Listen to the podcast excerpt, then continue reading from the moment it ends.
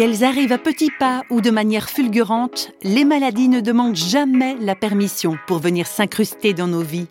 Et dire qu'on se passerait bien de leur présence, c'est un euphémisme. Réflexion faite, si on doit faire avec la maladie, quand le diagnostic tombe, il n'empêche qu'un certain nombre d'interrogations se bousculent au portillon. Et elle n'y a pas échappé, Agnès Baroncini, auteur d'un livre intitulé Mon cancer, entre combat et découverte.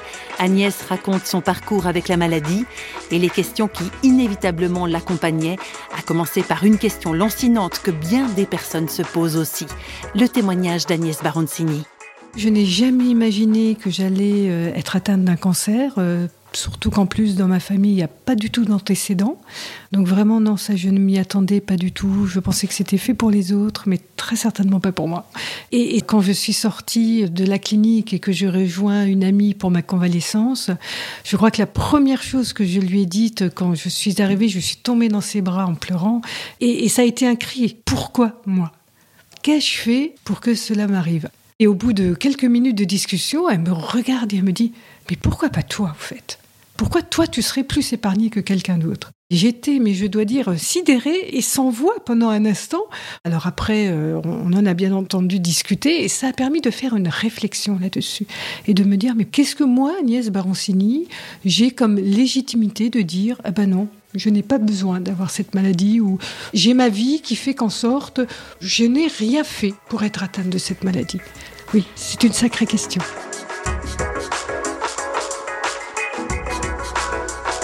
Pour Agnès Baroncini, le cancer va marquer un avant et un après dans sa vie, notamment dans sa relation à Dieu. Oui, un avant. Le après n'est venu que au fur et à mesure des semaines. Hein. C'est pas tout de suite un avant, un après.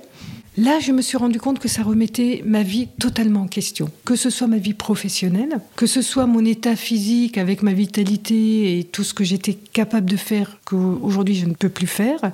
Et ça a été aussi ma vie avec Dieu. Je veux dire, j'étais chrétienne avant d'être touchée par la maladie, mais je dirais que j'avais peut-être une relation avec le Seigneur euh, qui était ce qu'elle était, hein, mais très certainement pas aussi profonde et aussi intime que ce que j'ai pu avoir pendant toute cette traversée. Et donc le, le après, c'est plus du tout pareil. quoi.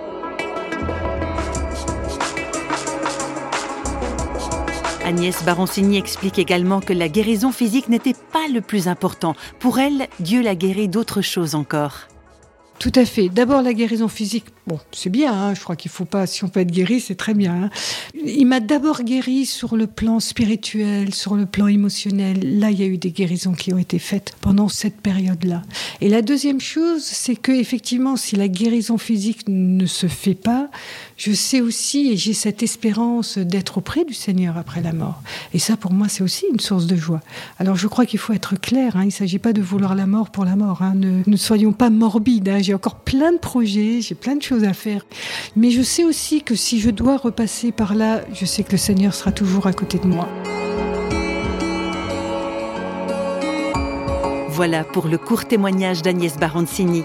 Alors à vous qui faites face à la maladie en ce moment même peut-être, et à votre entourage aussi, que du courage, de la force et de l'espérance vous soient donnés. Réflexion faite vous a été proposée par parole.ch.